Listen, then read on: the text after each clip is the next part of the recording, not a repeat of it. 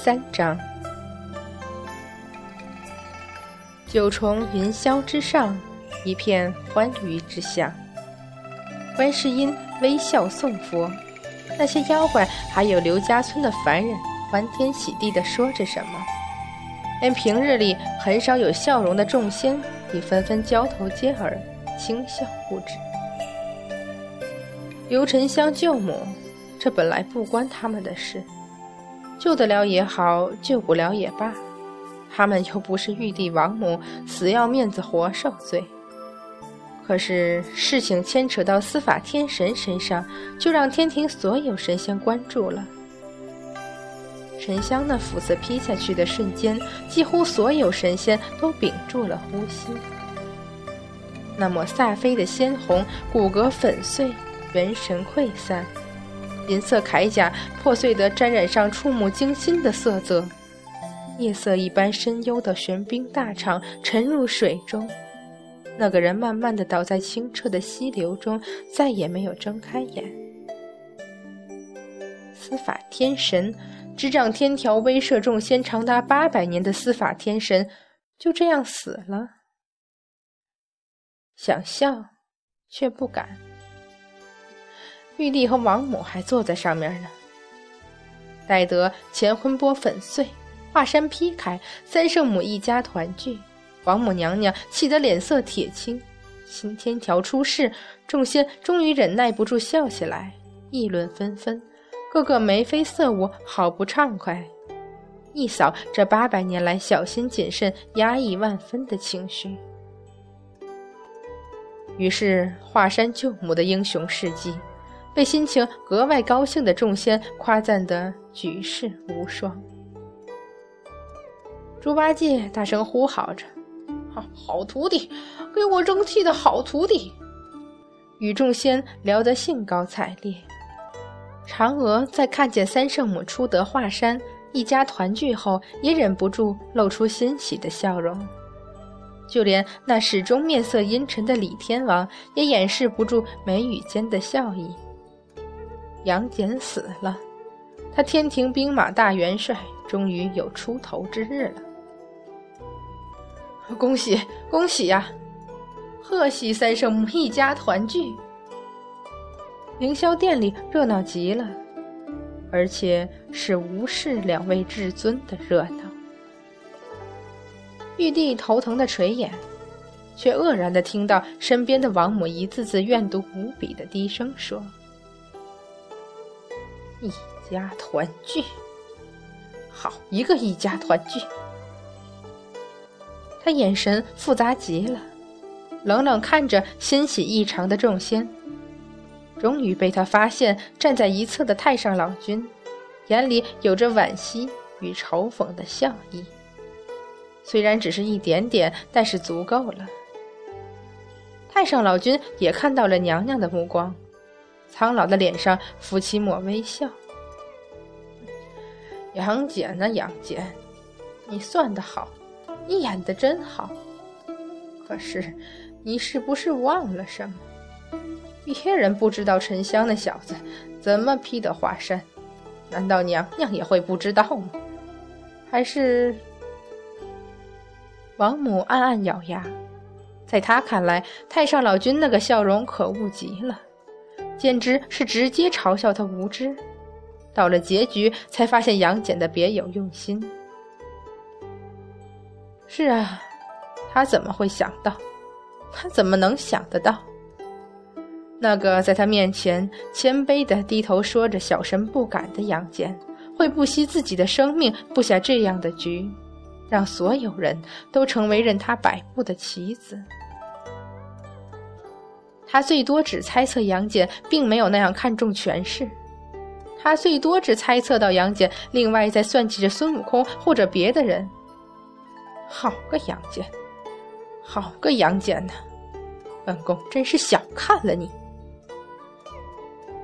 王母微微闭眼，冷冷的听着众仙的议论，嘴角牵起冰冷的笑。杨戬，本宫不计一切代价，也不会让你如愿。事已至此，玉皇大帝也没有办法。只好等着哪吒等人回来后，装模作样的论功行赏，推行新天条，赦免三圣母，赢得皆大欢喜，群仙山呼万岁。说着说着，终于说到杨戬身上来了。陛下，那杨戬如今恶贯满盈，也是应了天法。天庭这八百年来，也不知道有多少冤屈未诉啊！陛下，太白金星上前一步说，引起众仙轰然响诺。对，快把那些人都放了！牛魔王高声道：“那杨戬威逼我老牛一事。”请陛下为小仙做主啊！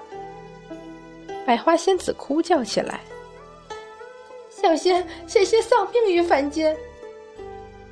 陛下如此卑鄙无耻之徒，怎可轻易放过？”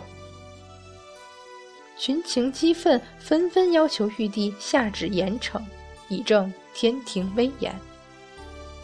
玉皇大帝哭笑不得：“众位卿家。”杨戬已经被开天神斧劈得魂飞魄散了，如何再严惩？众人一哑，嫦娥连忙出列道：“那请陛下下旨，宽恕七公主和织女。”这个玉帝忍不住用眼瞄王母，但是后者面无表情。嘿，玉帝老儿。你的家丑可真够多的，俺老孙听的都替你丢脸。没错，猪八戒直接就嚷出来：“瞧瞧您那外甥，真是三界罕有的卑鄙无耻，连佛祖都度化不了这种人。我看那尸体，搞不好会都让昆仑山寸草不生，还不如拿去赌北海海眼，好歹也算件善事。”这。八太子敖春连忙上前，请陛下下旨，将那杨戬尸首填入北海海眼，万劫不复。不，应该丢入幽冥罡风中，受那永世撕扯之痛。百花仙子的话让很多神仙笑起来。元神都没了，怎么会痛？这百花仙子也是恨得极了，连这都忘了。依我说，该丢入地府，喂给神兽谛听。红孩儿开口：“别开玩笑，谛听怎么会吃这种卑鄙小人？没的，辱没了神兽。”哪吒拍着红孩儿笑道：“依我说，不如不如压在华山底下吧。三太子太仁慈了，就该就该扔到北海海眼里去。”猪八戒一抖袖子，愤然道：“玉皇大帝目瞪口呆的听着一个个残酷无比的惩处方式，他倒有点不明白了。杨戬纵然追杀沉香，不择手段六亲不认，但是和他们又有什么深仇大恨了？值得这样？哦，对了，听说东海四公主被杨戬杀了。”还听说那孙猴子给关起来，狠狠折辱了一番。再加上百花仙子的事，唉，杨戬呐，杨戬，你事儿也做得太绝了点儿吧？看看众仙，那三圣母只顾与她丈夫儿子团聚，连上天请罪也没来。就算来，只怕也不会求情吧？玉帝无奈的挥手。只得点头道：“就依净坛使者所言，来啊，将杨戬尸首填入北海海眼，勇士。”忽然一声大喝从殿外传来：“且慢！”几个仙官狼狈地奔上殿来，还有守南天门的新环急切地叫道：“陛下，不好了！昆仑十二仙闯进南天门！”一语未毕，新环就被狠狠地甩开到一边。一个白发高官、飘然出尘、一身道袍上绣有生龙之图的道人入得殿来，大袖飘舞中似乎有无数流光在闪烁，眉眼间更是带着一种凛然之气。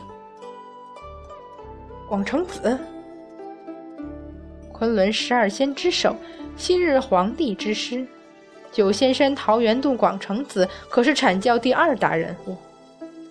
在场的很多神仙在凡间修炼的时候就听过这个大名了，对他们来说，这也是传说里才存在的人物。一经未定，跟随广成子走进来的诗人，无一不是仙风道骨、气势非凡，也无一不是怒容满面，有几个拿着拂尘的手都气得发颤。好啊，好啊！广成子冷冷扫视满殿仙妖，天庭真是不同凡响。有脑子的都知道这是反话，可偏偏还有个没脑子的。你谁呀？这么闯上来，知道这是什么地方吗？凌霄宝殿。猪八戒被孙悟空一把拉了回来。呆子，那是昆仑十二仙。猴哥。你甭糊弄我老猪，我难道不识数？这明明就十一个人，哪儿来的昆仑十二仙？师傅，这厢扑过去的是惊喜莫名的哪吒。您，您怎么和各位师叔师伯下昆仑？他这千年来苦苦哀求都没有进得了昆仑仙境。太乙真人瞄了徒弟一眼：“你让开。”没事，等有事要请玉帝给个交代。他有些后悔，当初若非那封神之战，哪吒、杨戬他们又怎么会远离师门，千年不得返？诸位真人，玉帝拱手。对于这些和上古大神一个时期。最后退出天庭权力中心的阐教中人，适当的敬重还是要的。不知为何事下昆仑来？阐教当年对女娲娘娘许下的誓言，我等阐教众人，除参与封神之战的弟子外，永不参与三界之事，永不出昆仑仙境。广成子厉声道。这个誓言遵守的太久了，已经让人觉得我阐教可欺了。太上老君笑道：“广成师侄，这话从何说起？火上浇油、坐山观虎斗的事儿，他最拿手了。事情毕竟越来越有趣了，不是？”他瞄了眼王母，两人目光接触，同是冷冷一笑。玉帝刚刚还挂在嘴边儿，披苍鹤大氅、发束青灰夺龙冠的云中子冷笑，继而厉声道：“是谁杀了我阐教第三代首座弟子，还要拿他的尸体去填北海？”众仙哑然，纷纷露出哭笑不得的神情来。杨戬是首座弟子，孙悟空抓抓头。这俺老孙倒不知道。说着，跳到广成子面前：“老大，杨戬是你徒弟？你这猴孙，休得胡言！”广成子眉毛一掀，怒喝道：“哼，俺老孙我可不糊涂！你阐教中比杨戬年长的弟子多的是，他又不是你阐教元始天尊大徒弟的弟子，怎么会是什么首座弟子？”想骗圣佛，哪吒一把将孙悟空拉回来，小声解释：“阐教首座弟子是比武斗法决定的。”不早说！孙悟空一把拍开哪吒的手，再度跳到广成子面前：“这又是家事，俺老孙不管。”圣佛，玉帝倒是急了。好啊，闹天宫有你，阐教找上门就不关你的事了。昆仑的各位仙友，观世音果然救苦救难，开口解释：各位仙友有所不知，那杨戬作恶多端，三界人人痛恨。住口！广成子断然喝道：“我阐教的事，与你佛宗无关，尔等也休管。”你这老道！猪八戒一提钉耙，怒骂：“菩萨好言说与你听，你竟是非不分，竟谈使者！”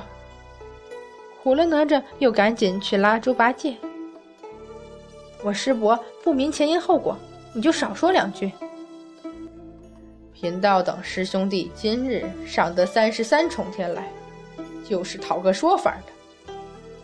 太乙真人瞪了哪吒一眼后，高声道：“请太上开天直符玉立，含真体的昊天玉皇大帝说说，是怎么个前因后果法？”